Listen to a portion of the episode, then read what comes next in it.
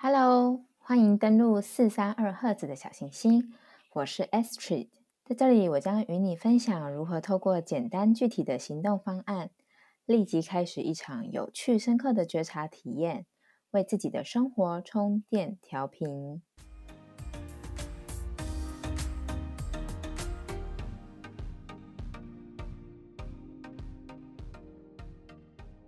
今天想跟大家很简单的聊聊天。前面做了两集简单生活关键字，呃，这个系列它会是，呃，也许我会在我的生活中，可能是透过看书，或者是欧卡的体验，或者是其他的课程上面的体验，发现一些可能触动我。自己的感受，或者让我想到一些有趣的练习的关键字，那就会透过这样的关键字的连接，分享一些我自己的经验、观点，或者是呃小的活动跟游戏，然后与大家分享。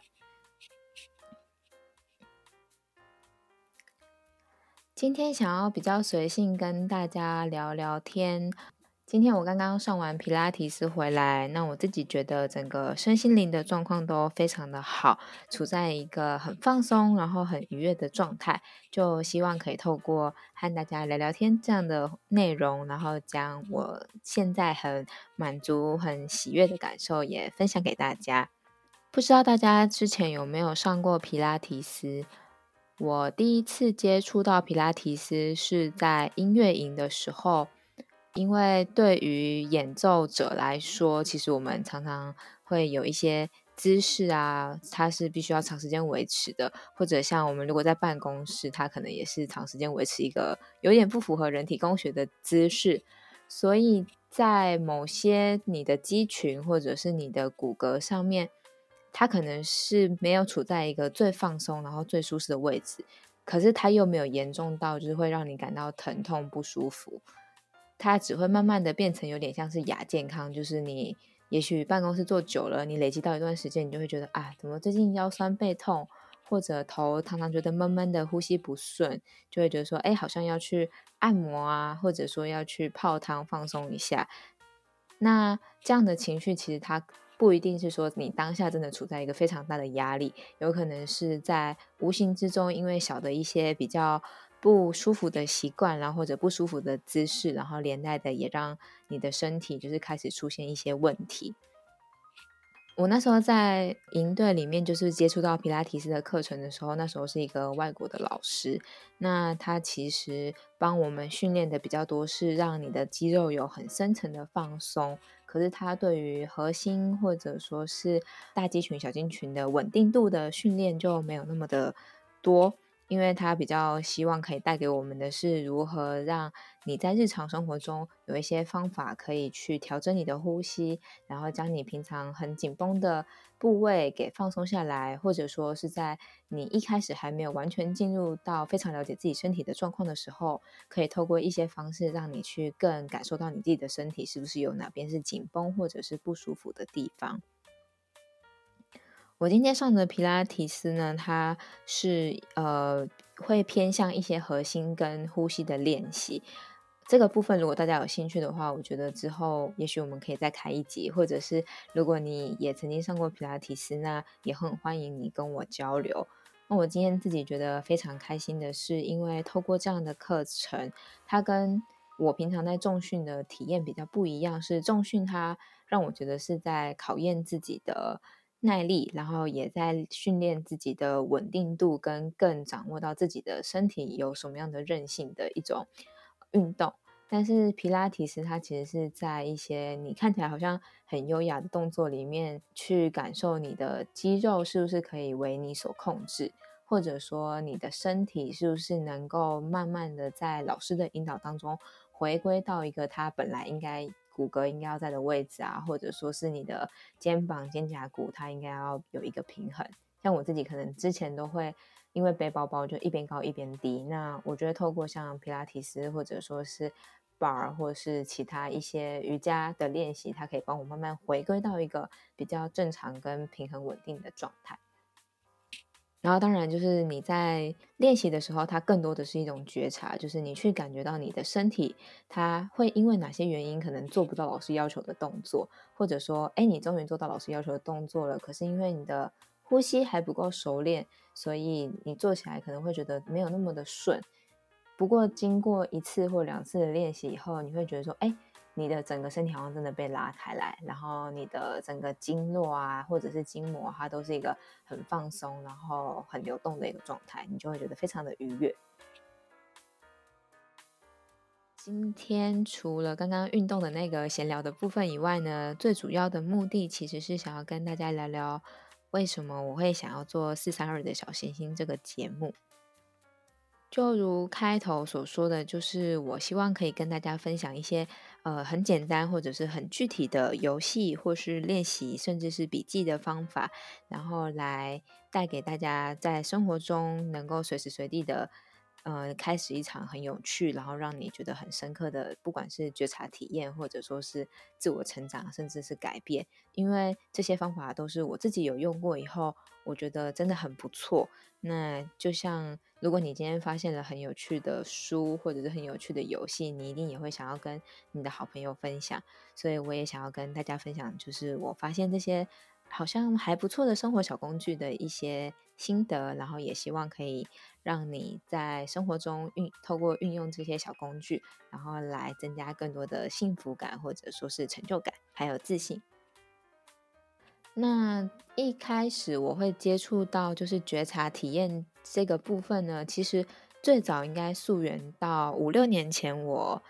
呃认识看透过看一本书，然后认识了即兴剧。然后那时候我觉得即兴剧很有趣，因为在我们过去的经验里面，就会觉得说，哎，演戏你就是要有剧本啊，你就是要有导演，然后大家就是要很多排练，要背词，然后可能要去探究这个角色的心理，才可以演得很好。但是即兴剧它好像就是，哎，这些人是很自然而然的有一个默契，就好像爵士乐这样，然后你听看起来好像有剧本，好像有故事架构，但实际上，你问他说：“哎，你们真的每一个字句都是有仔细推敲或者是规划过之后再讲出来的吗？”就好像又没有。呃，我那时候看的关于即兴剧的书叫做《成功创意不请自来：十三堂带给皮克斯梦工厂源源不绝活力的即兴训练课》，它是派翠西亚·莱恩·麦德森所撰写的，然后由台湾勇气即兴剧团的。创办人也是团长，就是吴孝贤老师，然后所编译。那在这本书里面呢，他其实没有介绍非常多即兴剧到底是怎么一回事，或者说，呃，你要怎么样才可以成为一个好的即兴剧演员？他比较多的是介绍即兴剧的精神。那即兴剧的精神，举一个大家可能会觉得比较有感的，就是不知道大家有没有看过《Yes Man》这部电影？那其实即兴剧精神里面有一个叫做 “Yes and”。那他就是透过把即兴剧里面一些很重要的精神或是概念，然后转变成作者自己怎么实践在他的生活当中，或者说他是怎么应用这些精神，然后找到一些改变他自己的生活或者说是成长的方法，然后让他自己就是变成一个很有弹性，然后很有创造力的人。或许就是受到这个启发，所以我会希望可以透过。四三二赫兹的小星星这个节目，然后来跟大家分享一下这些很有趣的事情。那我可以再多讲一下，就是关于什么叫做 Yes and，就是他所要传达的理念，就是说，当我们在沟通的时候，通常我们可能会没有办法完全的去倾听，我们会很在意说自己有没有办法马上立即的回答别人的话，所以我们也许在倾听别人讲的事情的时候，我们就会马上在脑海中。有呃自己的见解或是自己的想法，想着要如何回应对方。不知道大家会不会有这样的行为模式？至少我自己，我觉得我以前这样的状况还蛮严重的。那可是 yes and 就是说，你先花一段时间很全然的倾听别人在说什么，然后不要一开始就觉得说，哎，他讲的意见可能跟我的习惯或者我理解的不一样，我就马上否定他。我先接纳下来。然后消化一下以后，想想看他讲的部分有什么是我觉得不错可以吸收的，然后我可以再叠加上去的，或者说，哎，有没有我的原来的想法是搭上他的想法以后，可以让我们一起共同创造出一个更棒的东西？上面是我自己对于 Yes and 的理解，那我自己也是用这样的精神，可能把它贯彻在我跟团队合作，然后或者是。我跟朋友一起讨论一些想要一起做的事情的时候，我会尽量提醒我自己要用这样的方式。在受到这本呃成功创业不请自来的书的启发之后，大概过了两三年，那时候我刚好要做一个研究，然后我就想到说，哎，其实那时候即兴游戏对我来讲是一个很有趣的东西。那做研究我就不喜欢太枯燥乏味，我想要做我自己觉得很有趣的，然后也可以跟别人分享的主题，所以我就挑了即兴剧。那时候刚好勇气即兴剧团他在社大有开课，所以我就去上了他们一个学期的课程，也访问了呃勇气即兴剧团，就是刚刚提到的译者，就是吴小贤老师，也有访问一些就是。其他在国外有参加过即兴剧的朋友，跟我在一起上即兴剧的同学，除了即兴剧的启发之外，还有一个影响我很大的是在去美国交换的时候，那时候我到他们的戏剧系去上了一个叫做 Creativity，就是我们说创意或创造力的课程。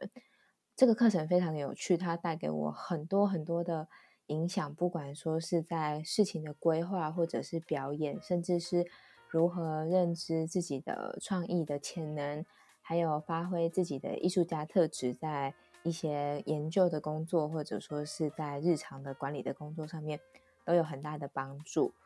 如果大家有兴趣的话，也可以留言让我知道。那或许我在之后的其他集也会安排，就是跟大家慢慢揭露，就是我那时候到底学到了些什么有趣的东西。那个课真的很有趣，因为每一堂都会有不同的练习跟不同的游戏。但这个课它给我最大的收获是，我们在学习要结束之前做了一个算是有点像小小结业式的专题。这个专题它会是一个自我的宣言。在要写那个自我宣言的时候，嗯，当然老师有透过一些引导的方法，不过他就会去引导我说要去思考，说我到底想要。成为一个什么样的人？我是如何看待我自己的个人特质？然后我的个人特质有什么样的